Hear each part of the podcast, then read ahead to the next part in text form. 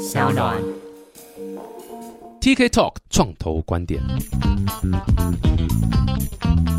Hello，大家好，我是 TK，欢迎来到 TK Talk 创投观点。哇，这集也非常开心啊！这个都知道，在疫情的影响下，这电商是越来越蓬勃发展。然后很多人卖卖卖，台湾卖到第一名了嘛，哇，还能够卖到哪里去？这台湾市场这么的大，对不对？所以肯定还要再往外走。往外走的时候，就会遇到很多问题啦，像可能譬如是物流啦、人啊、金流啦，这有的没的东西。很多人就因为这件事情打住了，就不去外面攻了，因为说老实话，成本真的非常高，而且除了钱之外，很多 know how。慢慢也开始越来越多公司试着去解决这样的问题。那今天很开心可以邀请到一个专门就在解决这种很多电商品，你要跨境，你要到其他国家去的时候，你该怎么去踏出那一步？怎么样去把风险降更低，把成本降更低，这样提高你公司的成功率？然后我们先欢迎世宇股份有限公司，还有智宇股份有限公司的总经理 Doris。Hello，大家好，我是 Doris。哎，两家公司哎、哦，一个是世宇，一个是智宇哦。是我们可以把它想成，其实都是同样的一个团队在经营。那呃，世宇做的是乐天以及 eBay 的一些市场布局，然后智宇做的是亚马逊。那我们很重要的，我们公司带来的一个宣传重点，就是希望大家记得我们是这个欧美日跨境电商第一门户。所以无论你想做的是任何平台，只要是跟欧美日的市场有相关的，然后你希望是用电商的方式来做的话呢，都很欢迎大家可以找到我们。对啊，你说 eBay 和 Amazon，然后再加乐天，是那就差不多了，对不对？刚刚讲欧洲、美洲这个，然后日本的，差不多就这几家超大了嘛。是我们目前策略上是选择一些比较知名国际的一些电商平台来做这样子的一个合作。所以基本上你们应该公司主要服务就是在帮助很多电商的业者，或者是哎，只能电商业者吗？还是其他业者也可以？我们帮助的是台湾的业者，也就是说，不管他可能是原本工厂在工厂转型，或者是他本来就是自己有品牌，可是他可能只有做国内，他不晓得怎么做跨境的，这些都会是我们很重要的目标客群。对，等于说就是我把我的商品一下子可以在其他国家的透过 eBay 啦、Amazon 这样的平台就可以直接贩售嘛。是那后续的这些 logistic 部分或者杂七杂八很烦，不想碰这些东西，就是你们公司的负责掉了。没错，没错，我们就是做一条龙式的一个顾问服务的一个核心。那比如说以物流来讲，像我们公司不是物流公司起家的，但我们就会去帮客户去检测说，OK，你现在要做跨境电商，但是你现在拿到的物流价格跟平均摊提的成本，我们认为它是不是市场比较合理的、具有竞争优势的？那我们自己本身的链路，当然我们也合作各式各样的跨境物流的厂商，会提供给厂商相应的 solution。只是我们公司自己本身啦，没有在物流这件事情从中获益，就是我们比较是一个顾这样讲嘛，对这样讲，对呃，确实是没有啦，私底下对对对对对。那你们每一单抽九十八趴嘛，对不对？可以的话，我们是非常希望。没有，因为听起来其实解决超多问题。就是我们其实之前访问有一些做品牌，像代工厂转要做品牌，那个叫做 Puffy，他也是想卖到国外去。那但一样，他为了要从制造商转成品牌这件事情，他费了多少的心血、精力、钱去想办法解决国外市场通路的问题。有那一集我有听，可是像这样的厂商，我们已经认为他算是 mindset 都很好，就是他已经是提早布局渠道跟他自己想要做的一个商业模式的一个方式。所以像这样的厂商，大部分他们会遇到的问题是：我已经做了，可是我不确定我这样做的是足不足够好。嗯他们有一些分析模组，知道说自己还有没有在增加的可能性。比如说，不管是在营收、营业额上面对，或者是在广告成本的控制上面，他应该要是有办法一直降低的，或者是它会有相应的一些 know how 在里头。不过我们会觉得台湾以个别来看，确实有很多很优秀的企业，他们提早布局，但我们也会因为这样，所以看到一些很有趣的情况。记得我第一年在这间公司的时候。我们找到了一些客户，然后这些客户都说他们已经开始做了，就账号一拿来看，都快要被封了的啦，然后刊登不能上的啦。N 年没有去动了，对，就是他可能已经不是在一个很活跃的状态，可是都是台湾叫得出来的知名企业哦。哇塞，统一怎么这样子啊？对，然后我们那时候发现 整个市场很可爱的地方是在，比如说这些品牌注册所谓的账号，一定是要用台湾的银灯统编嘛。对啊可是你越正规或越大型的公司，你不可能就像个人一样，我会不断的开皮包公司、纸上公司去注册，不太会走这一套的玩法。哦，我是都不玩，我都走正规路。你刚刚讲的我都完全不熟悉。所以在台湾很多企业就是在这一点上面，我觉得是比较吃亏，因为受限于台湾跨境电商人才的一个人力的部分，然后再加上他们就算及早布局，但是可能因为很多资源没有呃很好的在那个时候就做到了一些益助，所以有一些平台红利其实是没有吃到的，甚至是明明他们的产品有很大的销售跟发展的一个空间，但是却取决于他团队的不成熟跟人才市场的不成熟，所以就算他们先做了，但是却没有做出成绩，这样的厂商我们去了解到的是蛮多的。我觉得这肯定是蛮多厂商的痛点呐、是就是他们怎么样去往下更走一步，因为大家绝对都是从自己家乡的市场先开，这是必然的。那怎么样往下一步，其实是真的会需要很多 know how。不过在更深入讲事语之前，我其实蛮好奇 Doris 你本身的故事啊。这些公司你不是创办人对不对？不是创办人专业经理人啊、对，我是专业经理人，就刚的概念。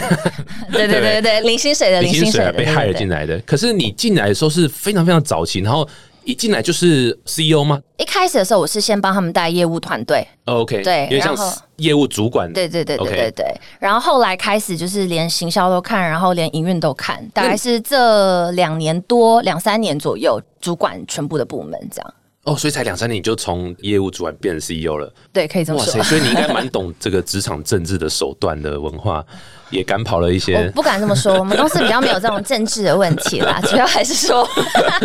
就是协助啊、我们董事长可能在一些策略上面的布局，还有就是营运上面的一些分配。那目前看起来，确实我们有取得一些小小的暂时性的优势，因为我们常常在讲说，做新创公司都不敢讲说自己手边的优势可以撑多久，你知道吗？那包含比如说像乐天，他们跟我们的一个合作，最近有时候大家如果在报章杂志上看到日本乐天台湾馆，对那这个馆呢，就是我们公司在二零二零运作下来的一个成果，这样子。嗯哼，哦，对那个也是你们主导的是呀。所以，但你刚一开始进去的时候，那还是个小公司嘛？你怎么会想到要进去新创公司啊？你是原本就对创业这个产业非常有兴趣吗？是，其实我自己手边我是有运营一个模特儿经纪公司，专门在做线下，然后还有一些模特儿的东西。那我大概毕业没有几年，我就创办了这样的一个公司。那目前公司还活着，然后还在营运当中。然后我在这一份工作的前一份呢是直播相关的。那因为几年前就是直播的议题也是比较火热一些，所以当时我也是管一个新创公司这样子。嗯，只是因为那个公司后来我们觉得它发展的没有到那么好，所以后来我就跳槽过来。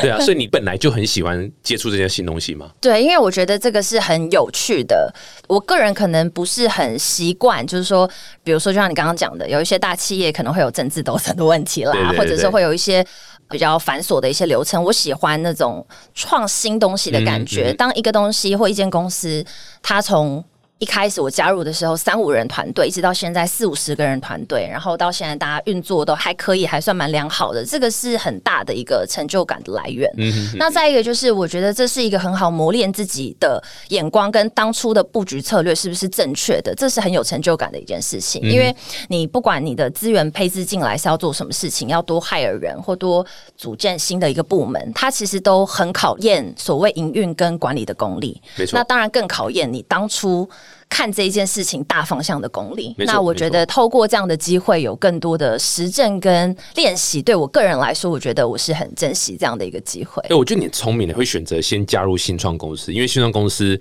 最厉害的地方就是它舞台真的是很大，只要你想玩，基本上很多东西都可以玩。另外一个点是业务或者所谓 BD 的这个方向是新创公司超重要的一个命脉。像有人就是说，如果你要创办公司啊，你一定要先去一个新创公司当呃所谓的 BD 或是 Sales，是你要去真的体会说。哇塞！我今天如果没有客户给我钱，我就没有钱了，然后我就没有办法发下个月薪水。这种的压力下，你要怎么想办法突破困境？这个是就是创业一定会遇到问题，然后也是可以磨练的地方。是从零到一是最难的嘛，所以确实在几年前我们做跨境电商，在还没有疫情来临之前，我们当然也吃了不少苦头，然后也会遇到各式各样的客户，是他们对于跨境电商的概念真的是太太太太太古老了，或者是比较困难沟通。其实，在市场上，我们就会不断的面临这样的一个挑战。嗯但我相信，就是因为跨境电商，我们毕竟是电子商务嘛，所以就是透过线上的一些方式完成交易。我想公司能够持续壮大，原因也是取决于说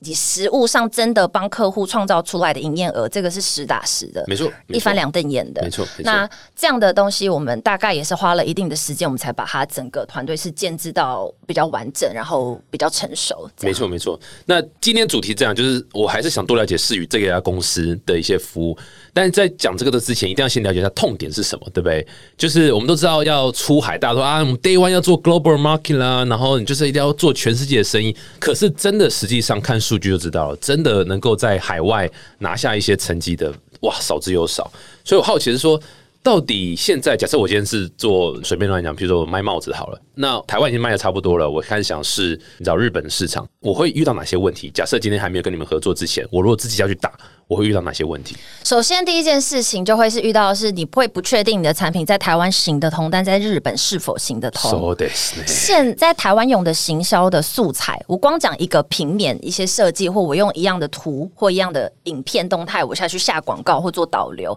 它的风格跟台湾就不太一样。然后欧美可能又更强调强烈风格的，然后更色彩鲜艳的。可比如说像日本，可能他们就喜欢那种素雅，然后很简约这种这种，啊所以它的那个 style 会完全不一样。这样是是是，所以第一个是会确认你的产品是不是是符合市场的，那我们会需要做前期的调研。但是可这已经根本不是你跨境，的是说你就变顾问了，对不对？你重新帮他定义这个产品，还可以哪些设计嘛？T K，我跟你说，这个就是我们公司有一点被台湾的整个市场逼得不得不做一条龙跟整个在地化服务的部分。哦因为你不协助客户的话，比如他给你钱，然后我帮他做跨境，可是他东西卖不掉，最后还是怪你啊？对，没错，对啊嗯就是最后大家不开心嘛，所以我们其实，在前期的产品顾问还有调研上，我们会有自己的一个内部的一个数据分析模组。那这个分析模组呢，它会提供一些相应的资料，比如说类似你这一顶帽子的颜色、规格、尺寸，然后你想 bundle 的组合各方面，然后你想拖到比如说日本的乐天好了，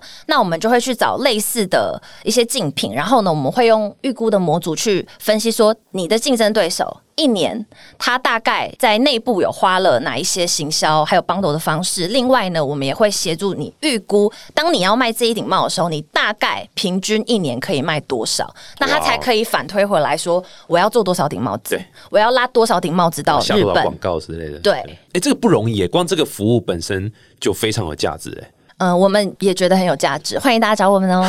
所以这个服务是包在你们一起这样一套的 package 里面，还是说这个是额外在包在在里头的 package 里面因为对我们来说，我们也会希望照顾的产品刊登是真的可以帮助他有实成绩嗯的。因为呃，我们公司的同事们，大家业绩的这个压力也蛮重的，对就是我们如何协助客户，然后客户实际的 GMV，也就是这个网站成交金额，都是我们很重视的一个指标。不过这个你刚刚讲评估啊，这种哎，你大概预估一年可以卖多少啊？怎样怎样这些东西，如果是一般水准的 podcast 的主持，大概就停在这里，就进到下一题了。可是不那因为好意思 TK 不一样，对，因为特别有深度，对，特别有深度，一定要问一下，就是你们怎么样去建这个模组？你们的数据来源是什么？因为数据越多，才有办法 predict 才准嘛，对不对？所以你们的数据是这样，你们是有跟这些像刚刚日本好，可能乐天，你们是有 official 可以拿乐天的这些资料吗？去喂到你们这个模 AI 的模型里面吗？哦，这是是一个非常对很专业、非常厉害的专业对，呃，我先讲一下，其实我们一开始的时候，我们是以 eBay 的第三方智能工具起家的。哦其实整个故事是我们的董事长当年呢，他投资了一间香港公司。那其实中国跟香港跨境电商的整个氛围跟市场，真的是比台湾至少领先五年了。嗯，那当时在香港跟中国就已经有很多很成熟的 eBay 大卖家都在使用这一套智能的工具。那这套工具它里面会有一些包含，比如说机器人调价、监控刊登，还有一些功能。一开始其实我们当初在进来的时候呢，我们根本不是做大元公司起家的，我们一开始是只想推工具，我们觉得哇，这工具很棒啊，而已啦对这个对这个 tool，我们认为是台湾一定会需要的，因为所有人最后做了跨境电商之后。你就会需要找到更多去节省你的时间、增加你的效率，然后做快速的分析预测模组这样子的样一个工具。那当初这个工具呢，我们是直接跟 eBay 官方是有一些合约，还有一些就是 API API 串接的一些功能在里头，所以。本身呢，在那样的一套工具之下呢，可以直接在我们自己的这一套工具当中做的所有的刊登，它就会直接显现在 eBay 的前台等等，它 API 都是已经串好的，因为当时跟 eBay 就已经是有一些比较深度一些合作。那亚马逊的部分呢？我们目前呢做的方式是以亚马逊他们自己开放的 API，我们现在去做我们现在新的一套大数据模组的一个研发。那目前这件事情呢正在进行当中。那另外乐天的部分是在一九年年底的时候，台湾乐天的时候找上我们。然后他们一直很想要做台湾到日本这一段，那所以我们当时就帮他去做了台湾馆。那台湾馆之后，因为效益真的是还不错，他们之前想做了蛮多年了，可是可惜之前的方式可能刚好没有那么符合台湾厂商的需求，所以在去年应该说二零二零 Q Four 开始呢，我们已经开始在帮他们做一些系统的一些 mapping。那这个也是我们直接跟乐天官方取得一些 API，还有一些串接。目前我们在帮乐天做的是一些比较基础工，是台湾乐天到日本乐天这一段的金流串接还有对账的 mapping。因为事实上呢，两个后台不一样，所以呢，这个多工要对它还有很多产品的编码，它会没有办法。连在一起，所以没有办法完成支付这件事情。那目前乐天还比较没有那么的，呃，算是自动化或智能化。所以你刚刚讲了这么多，其实重点就是说，你们因为有这些 official 的合作关系，所以 data 是非常大量的导进去到你们的这个模组里面。那原则上，这应该就是你们的竞争优势之一啦，在这一块领域上，因为这个 data 并不是一个 open data，它是给授权的合作伙伴这样。没错，所以这就是光这个服务，我觉得它本身就是一个 business 可以来。只是这一块 business。我们现在没有办法单卖，因为我们之前有对我们之前有试了一年，有点辛苦，所以后来就是把它融进来，变成我们一条龙式的一个顾问服务。那这个方式，客户在台湾的厂商接受度就很高。对对，所以你刚刚讲说，OK，我第一步我先知道我的产品在那个市场是不是可以 work，这不晓得，所以通过你们可以获得这样的协助。然后呢，如果假设 OK 可以够了，我接下来我是帽子厂商，我知道这上帽子应该可以卖，那接下来。我会遇到什么问题？如果我自己要过去的话，好，第一件事情当然就是从最基础的，比如说开账号啦、品牌注册、基础工这种一次性的那。因为听起来会比较像废话，所以我们就不多讲。但是很重要的部分是在初期一定要做到首批货数量的预估，嗯，就是我们一定要协助客户不花额外的钱。比如说以亚马逊来讲，超过三百六十天他会收你仓租费，所以我们就要预计是你这些货呢，我不希望你被 charge 仓租费，所以我必须要让你在一定的时间之内我要把它卖光的。所以在库存的预估上面，还有货量的准备上面，这个是厂商一定要做的工作。嗯那剩下的工作其实交给我们就可以，包含比如说你要做文案的优化啦，然后你要买关键字啦，你要做其他的 KOL 的一些行销啦等等，这些其实我们都是有包含在服务里头的。哇塞，哎，那我忍不住还是要问一下，所以你们收费机制怎么算？我们目前是以月费加抽成的方式来进行，月费六百万？没有没有，月费大概在呃三万块左右。这么便宜？基础方案，但是会锁定，呃，我有点忘记，应该是十个还是几个 skill 以内？对对对。所以，咱月费，然后加一些抽成啊，对不对？是。那抽成的部分的话，我们都是会跟客户定好，就是一定的目标额，超过那个预估的目标额，我们就开始有抽成。阶梯式这样子的概念就走。他所以你说卖越高，当然就抽越多嘛，是这个意思嘛？对不对？那趴数也跟着调整就对了。基本上，呃，我们新的方案，因为其实四月才会正式制出来一个新的方案，嗯，抽趴之后都会是固定的。哇塞，哎，这样听起来好像还蛮合理的，而且 CP 值算还蛮高，因为每个月三万，那他如果可以帮我在日本市场每个月卖个一百万、两百万。那对不对？对，因为对我们来说，就是我们其实真的光看月费，你说我们公司有很赚钱吗？坦白说，还真的没有。但是我们更看重的是抽成这件事，就是说你卖的好，所以你有钱赚，我也有钱赚，所以反而在月费上，我们是尽量的希望降低厂商一开始的踏入门槛。是是。所以我常常讲，就是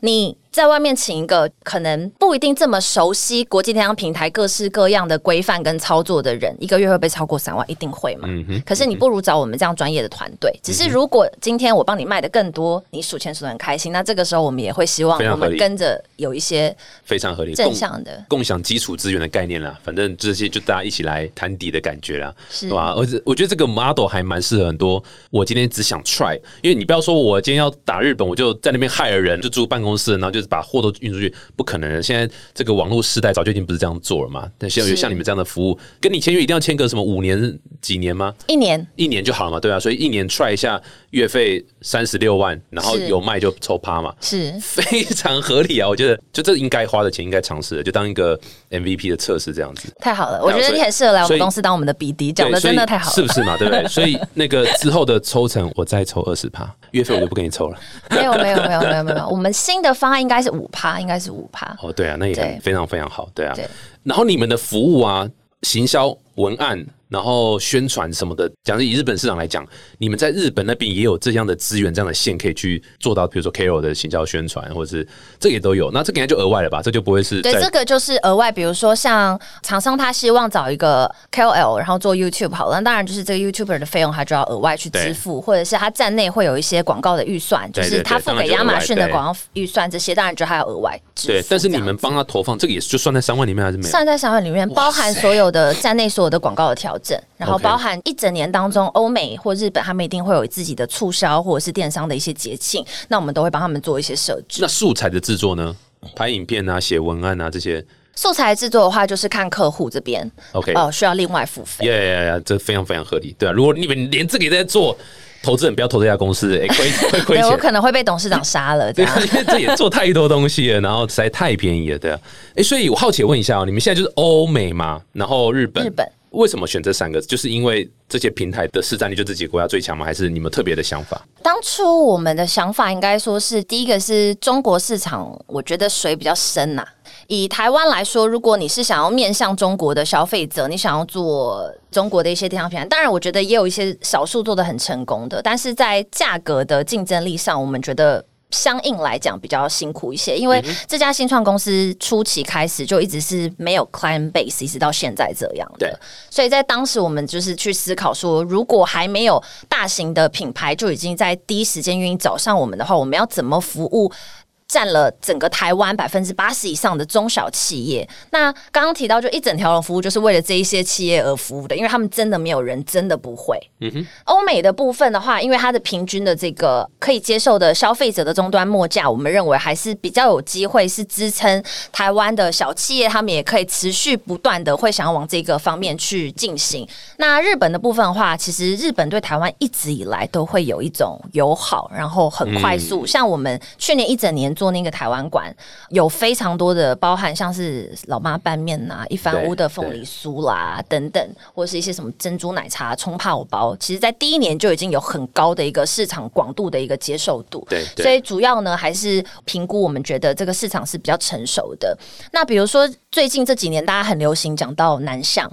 南向我们公司真的沾到一点点边的了不起，就是澳洲。啊，对，但是南向这一块的话，其实我们大体上在看，我们会认为台湾的中小企业比较没有。这么的具备竞争优势哦我自己观察下来，真的做南向，然后做电商有赚到钱的那一些厂商有，但是大部分都是我直接就把我的工厂设在越南、缅甸或哪儿，所以我东西制造出来之后，我直接就送到消费者的手上了，我不会再从台湾制造或中国制造，我再拉回台湾，再从台湾再拉到南向的，就是消费者手中。这个部分的话会比较辛苦一些，再加上南向有一些电商平台，因为他们基础建设我们认为还没有那么的完善，是所以东西很容易会，比如说寄不见的啦，寄丢的啦。那你没有一定的规模量体，你很难承受那个对不确定性的风险。对所以最主要还是基于我们公司当时自己的 client base，我觉得也不够强壮的一个考量，所以就往欧美日的方向来走。那目前看起来算是很不错的，只是说其他比如说像中国或南向市场，我们可能就要等到几年后我们才会评估。对啊，这其实还蛮符合，因为我看的比较多是软体的新创啊，所以很多软体新创他们也是试着要走出国外市场。那有一阵子非常火红美国，然后有一阵非常红中国，但是其实说老实话，真的成功在那边落地做出一点东西的，也屈屈指指可可数数。对，哎呦，中文好难。然后那时候政府推新南向政策，也有一群试着去走新南向，也是屈指可数，很可惜。那现在这个时间点，反而是从去年开始，对好多人跑到日本去，现在还可能还太早说到底现在大家在日本那边状况怎么样。但是之前过去几个案例看得出来说。要打欧洲也好，打美国也好，欧洲最少，欧洲好少台湾的新创软体公司去碰，那可能 GoGo 或什么的，就是欧洲很少，然后美国很多，但是成功很少，中国也是一样。所以我好奇说，你们在推欧美日这几个地方的时候，你们有没有特别针对什么样的类型的产品或什么类型的产业的电商，或者什么样类型的商品，或者什么样的一个有有没有什么特殊的这个大数据分析后，你觉得啊、其实可能在呃消费性快速快耗消耗品类似这样东西，你们没有 figure out 个什么样的东西出来？像我们前两年也有帮一些单位做一些大数据调研，那可以简单的先以平台部分来做分享。目前在 eBay 上面可能还会比较有竞争优势的产品，第一个是无论你是任何品相，你 CP 值要高，啊，对就是 CP 值高应该是我们台湾的优势吧？嗯，一定程度上可能不一定有中国的哦竞争优势这么.厉害。像在中国啊，在 eBay，你知道我们之前协助几个饰品相关的厂商做一些调研，哇，他们可以两百块台币含运，然后给你几十副耳环，类似这样子，是台币哦。所以在价格上面会比较辛苦，但是 eBay 一直有他们很好的一个优势，是在他们的汽机车零配件。嗯，所以汽机车零配件呢，你就不需要去考量说到底你的布局是怎么样，因为 eBay 它很特别，它的 .com 站上面呢，不是只有美国人会买，它有一半根本不是美国人，所以我们就会辅导到一些客户，比如说他说啊。我没想过我怎么会有俄罗斯的订单，哈，我怎么会有这里的订单？所以 eBay.com，我觉得如果你是做汽机车零配件，是很可以去布局的。那如果讲到日本市场的话，包含他们的日常生活用品、一些小杂货啦。家居小用品啦、小收纳品啦，或者是台湾他们很喜欢的，就是伴手礼跟食品。刚刚前面有讲到的一些拌面的系列啦、珍珠奶茶的系列啊，然后目前台湾知名的凤梨酥应该都有入驻在日本乐天台湾馆，其实就是一个很好的布局。所以如果你是做吃的喝的，在日本这边，我觉得接受度上面其实是蛮高的。嗯那如果回到再讲美国的部分的话，其实美国它已经是很成熟、很成熟电子商务的一个环境很多年了，所以只要是 to C 的产品，我反而会建议，不是说你什么产品就一定能卖，什么产品就不能卖，而是你要非常 niche 的去找到这一个产品线，你的消费族群在哪边，然后你怎么样透过一些营运还有营销的方式挤进你那一个单一 niche 的那个品相，或者是某一些国际平台规范的分类当中的第一名、第二名，那就很容易会有很好的成绩。没错没错。哎、台湾在吃的这一块是不是一直都是蛮厉害的吧？应该不止日本吧，在其他国家应该也很喜欢台湾的吃的吧？对，但是台湾因为有很多吃的，如果不是像旺旺、爱滋味这种大品牌的话，很多中小企业吃的它未必会有 FDA 或者是一些相应的认证，所以在初期的时候，他们可能就缺乏了一些进去的一些门槛，这样子。嗯对对对，这的确是另外一个 again 就是 know how，又是包在你们一个月三万里面，哇塞，太便宜了。包哎、今天这样打广告还可以吗？可以可以，非常完美，马上安排下一集。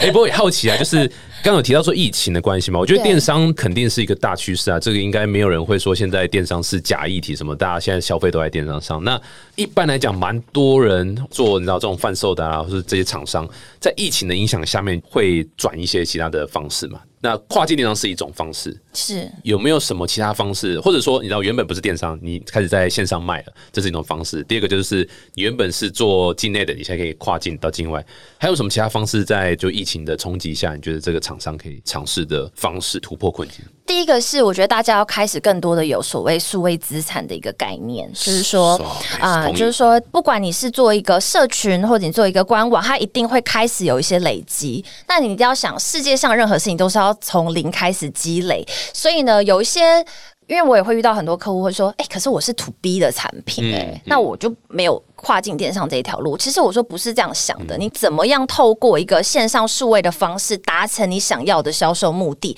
这个目的未必会是当下在国际的电商平台创造出当月的 GMV 的营业额，而是我到底累积了什么？比如说，我做了很好的社群，或做了很好的官网，然后上面我串了金流功能，所以我在疫情。回稳之后，我去参加线下展会的时候，我可以直接在这个节点让他买样品，没错，或者是我可以在这个节点让他开始建制自己，不管是客户、厂商资料或其他的，他会有很多很多其实可以去开始重视的部分。嗯未必跨境电商就是一直锁在所谓好像 B to C、B to C，我一定要卖所谓的消费性的产品，嗯而是无论是任何的企业，我想在现在整个互联网的世界，第一个可能要重视的是自己的数位形象。嗯那数位形象就不只包含国内，也会包含海外。你有没有完整的海外的语言，不管是英文、德文、日文，还是其他多国语言的官网，完整的，然后呢，让人家一看就知道你公司在做什么的，有机会留下他的联系方式，或者是跟你促进下一次的一个合作，这个是我觉得无论厂商的类型是什么，都要去更加重视的部分。我觉我觉得你讲的超棒的，我非常非常认同，因为我们有一次访问那个。张嘉玲，对，不是刘嘉玲哦，张嘉玲，对，加个零，加个零，对对对，你真的有听呢？我真的有听，我真的有听，不哈啦，那一集蛮好听的，是是是是，对，因为主持人蛮厉害的嘛，对不对？对，蛮厉害的，而且加个零，他说因为要常常找那个 TK 创投观点来合作，这样子比较容易公司一炮而红嘛。是是是，那个我们之前访问过印花乐，也是被我访问过之后，业绩这个一飞冲天。太好了，我们期待，我们期待。没有了，就是家里有讲到一个点，他也非常推崇做这种品牌或是 community 这件事情。那完全是你刚讲数位资产的概念。那他有举个例子，那个例子很有趣，就是他是做那个我记得是电动门还是什么的相关的，反正就是完全是 to B 的生意，跟 to C 一点关系都没有。但他做的这 community 还有包括里面的诉求点的产品，全部都是讲给 consumer end user 听的。是，然后结果就因为 end user 很喜欢，造成了一股蛮强大的拉力，就说哎，我也想要安装这个，然后让他们的代理商啊，或者是这种系统整合商去跟他们进货，这样，所以也是借由这样方式去 build 一个 community，把你的业绩可以往再带到下一步。对，就是这是一个很重要的提醒，因为有很多老板们。或者是很多主管们就会想说，因为我们走数位，很多东西都是可被追踪的数据，嗯，也就是说，他太 care 当下的转换率。可是有一些品牌价值跟企业的价值，并不会是那一档的促销活动就立刻马上一定会有什么样的成效的，对。但是它是一个需要经年累月去累积出来的一个所谓的企业价值。对，但这个太难说服了啦！你在董事会有曾经成功说服过这样的一个诉求吗？说你们不要太 focus 在转换率，可以。看一点形象相关的八掘这样子，基本上面来说，因为我们算是比较新创公司，所以我们在做很多新的尝试的时候，其实是没什么包袱的。那也包含像是我们三月十六号就会开始推出自己跨境电商的 podcast 节目，那里头会不断的更新一些最新的国际电商平台的一些 breaking news、最新的 policy，然后你要注意的一些地方等等。那比如说像我们做这一些尝试，或是今天我来上这个 TK 创投观点，其实都是。我们新创公司比较新的尝试，坦白说，我也不晓得，呃，今天你的听众听完了之后，对我们的效益会不会有那么的直接或其他？但是我相信，但是我相信这个就是所谓的品牌声量，我们还是要试着不断的在可能创投圈也好，行销圈也好，开始慢慢的更多的扩及我们的声量，因为前两年我们更多。把目光是专注在开发客户跟稳定这些公司，让它活下去，不断的创造金流，这个是我认为新创公司第一阶段最最最重要的事情。对，所以大概是一直到今年，我们才开始做一些更多新的行销方面的尝试。对，好像看你们是最近越来越活跃在这种所谓媒体上面，这样你一定也有竞品嘛，对不对？肯定，你帮客户分析完竞品之后，你们一定也会分析一下自己的竞品嘛？就我们就讲台湾好了，台湾跟你做类似的有多少家？有的很多吗？呃，如果我们专讲 eBay，然后 Rakuten 跟 Amazon 来看的话，我们手边认为跟我们差不多、比较类似的竞争公司，大概也不超过时间了。那它会有几种，像我们自己本身就是属于用科技系统开始转型，那我们把这个科技系统去融入在我们的一个服务当中。那我们会看到有一些客户是，比如说他当年就是大卖家。那他现在呢？可能不管是什么样的因素，他就转型作为代运商。可是这样的厂商呢，他们可能会对于他们以前卖的那个领域是比较有经验的，可是对于其他的领域是没有的。可是对于我们公司来讲的话，因为我们本身就有一些固定的一个 SOP 跟一些模组，所以新的人进来，不管他接的是什么客户，那我们其实都可以用这一套一样的方式、一样的分析模组下去帮他们做一些营运还有规划策略。那当然还有，我们也会更容易看到像是一些物流厂。商他们转型做代运商，这样子我没有看到的。只是其实应该说，二零二零，我觉得它是一个很混乱、很混乱的一年。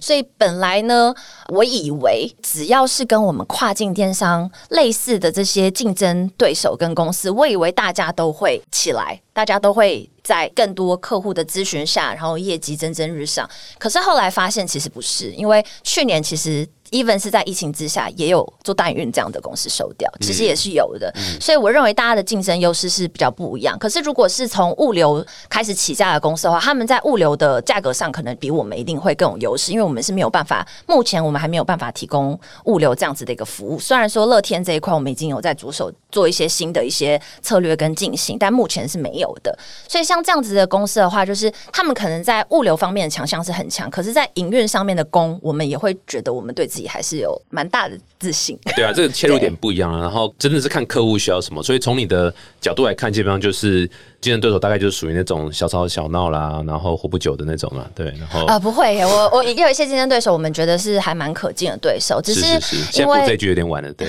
来不及了，是不是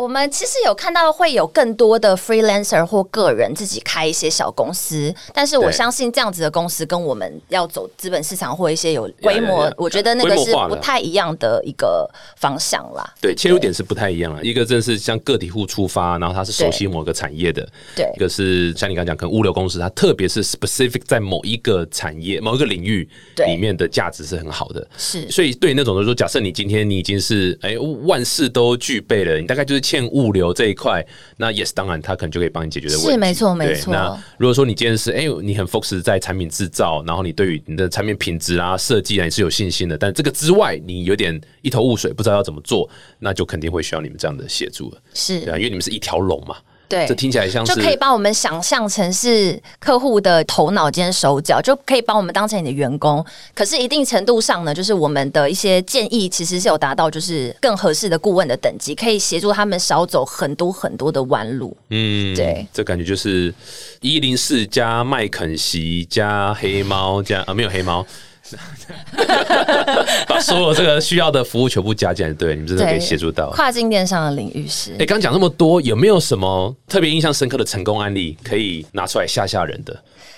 太多对不对？一百多，对我们手边的客户确实是蛮多的。对，找一家你比较不那么讨厌的，好了。我们都蛮爱的，我们的客户我们都蛮爱的。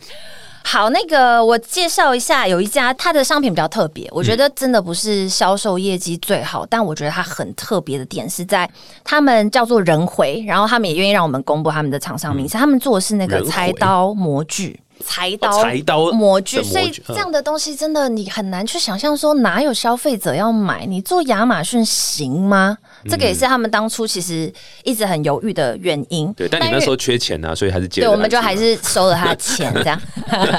那像这个客户啊，他那个时候是跟我们购买的是半年的那个顾问式的一个服务，因为他们自己、顾问这样对，因为他们想要自己养团队那所以我们就是以顾问的一个协助的角度去协助他们，所以我们光上架到第二月，他就直接卖掉了。可是他一个东西的单价是要到五千美，对一个模具五千美金，对，五千美金，十五万，十五万台币差不多。哇塞对，但这个部分的话，就会是我们觉得很有成就感的，是在有一些东西是，比如说当他开启了就是少量的单之后，现在他我们就协助他开启亚马逊 B to B 的功能，因为现在亚马逊也会有更多的包含是一些企业、学校、政府机关，他们会上亚马逊用企业的账号下去做一些采购，还有小额的一些采购或购买，像他们开始就有收到一些询单等等，所以像这样子的一个建制，就会是我前面讲到，未必是 to C 的产品，其实有一些东西你还是可以考虑整个全通路的一个布局。所以你给他的顾问服务是什么？是说你这个产品应该怎么样去做行销吗？是这一块的顾问，还是说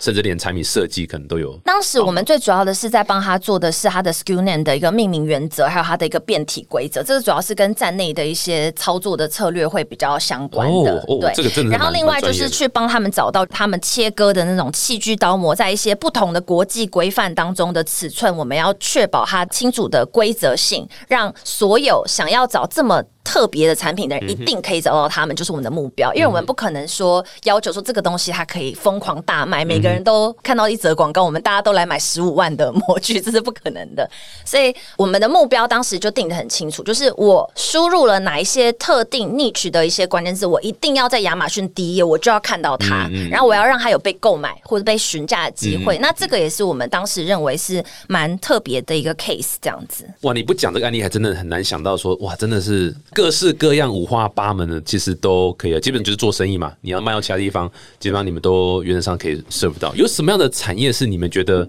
不想接的吗？不接，不要接。我们不局限产业，但是我们会看产品。嗯，就是我们公司目前的做法是这样，就不是说你准备好了这个月费，然后你要给我签一年，我们就给你快做，对是这样子。呃，因为这样子对客户来说未必是好的，就是我们会先去跟他讨论说你想卖什么，然后你想卖多少钱，然后呢，甚至在他不懂国际平台的规则之下，我会直接告诉你说你想卖的这个钱往上叠加，比如说 Amazon 的 referral fee，然后广告平均要去。投入的资源或者一些物流仓储的投成等等，我会去帮他计算说，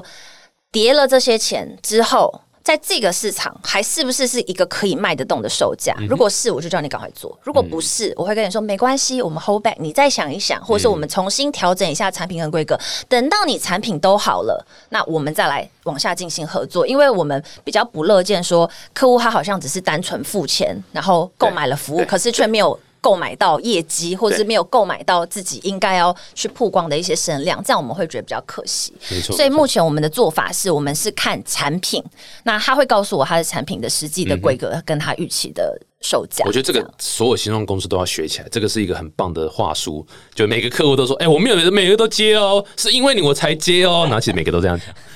对不对？是这样吗？当然不是，当然不是。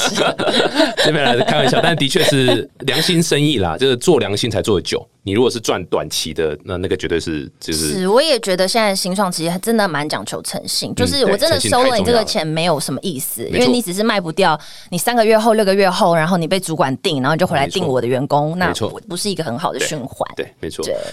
太开心了！哎、最后有没有什么建议要给这种也想要出海的这些电商啊，这个厂商？除了说一定要找你们合作之外，还有没有什么其他的建议？呃，还是在盘点资源，就是嗯。就算他们可能在现在，他可能没有这样子的预算或者是资源可以找到我们这样专业的公司，我会觉得其实现在互联网的世界有很多东西真的是可以自学来的，很多行销人也自学嘛，很多新的东西大家都是摸索，然后去跌跌撞撞。那只是说，我会认为说现在的问题是在资讯过于海量而过量，所以如果你真的想自己做的话，你会很困难、很困难的去找到真正正确的资讯，因为包含每一个平台它的 policy 会一直换。那今天你查到了这篇文章，哎、不好意思，那两年前，嗯所以它可能已经不适用于现在的规则，结果你还搞不清楚状况，你很难去分辨说哪一些资讯是 real time，哪一些是已经是过时的。这件事情是呃，我觉得很多厂商会面临的，所以就会希望他们说，就算他没有办法找到像这样专业的顾问性公司，那他至少可以找几间专业的顾问公司去 follow 我们的粉丝团也好，podcast 也好，去真的拿到呃新的很确实对自己有帮助的一个资源。那讲到盘点资源这件事情的话，就最主要也还是是在一开始的一个布局，就是台湾很多企业不可能什么都想做，跨了台湾之外。全世界怎么打，你不可能一开始你就有钱，美国也打，欧洲、英国、德国、荷兰全部打，然后亚马逊我打到顶，然后我乐天的广告也下到满。其实大家不会有这么多的资源，所以一开始的产品挑选，然后把你的资源集中火力，甚至是用一些电商的一些爆品，还有引流的一些思维下去设计你的整个营销的节奏，这些都是很重要的。所以在前期呢，我们还是会建议厂商，不管你今天是三人公司，还是你今天是三千人公司，永远资源都是有限的，只是这个资源可能是。一千万跟十万的差别对，那把你的资源先确定盘点好，你有多少的钱，你有多少的人力，然后呢，产品条件已经是有一个很好的前提，有这个一的一个前提之下呢，再下去做一个资源的布局，我觉得这个是最最最重要的。我刚刚以为你要说把钱先算好有多少钱之后，然后呢一股脑丢到市鱼这样。那也很好，无脑丢这样子，这太棒了！哎、今天真的很开心的邀请到这个 Doris 来跟我们分享整个产业的状况，还有他们的公司的服务，我觉得应该可以帮助到蛮多人。今天如果听不够的，其实你们会推自己的 podcast 吗，对不对？是叫什么名字？再说一次。三月十六号应该会有第一集，然后叫做跨境跨境电商，就是跨越跨越境。对，你知道你是这样比，其实大家都看不到吗？你知道这是 podcast 吗？跨境跨境电商，对打跨境跨境电商，肯应该就可以知道了。反正也是各大平台都听得到，就对了。是没错。哇塞！哎、这 podcast 我觉得是非常建议，就是像你们这样子有专业深度内容的东西，一定要透过 podcast 来多讲。podcast 这个圈子里面，你你觉得最棒的 podcast 是哪一个节目？你觉得是最棒的？那肯定就是 TK Talk 创投观念，你手都已经指在这儿了。因为看不到嘛，所以我才敢指这样啊！再次感谢 Doris，谢谢。那如果说各位喜欢欢这一集的话，欢迎到 Apple Podcast 订阅 TK Talk 创作观点，五颗星吹捧，然后说哇塞，这个 Doris 好漂亮，TK 好帅哦，天哪，真的是同意吗？同意，同意，同意，同意。因为我都把你拉下水了。对啊，再次感谢 Doris 视宇科技这个跨境电商服务，谢谢，谢谢，谢谢下次见，拜拜。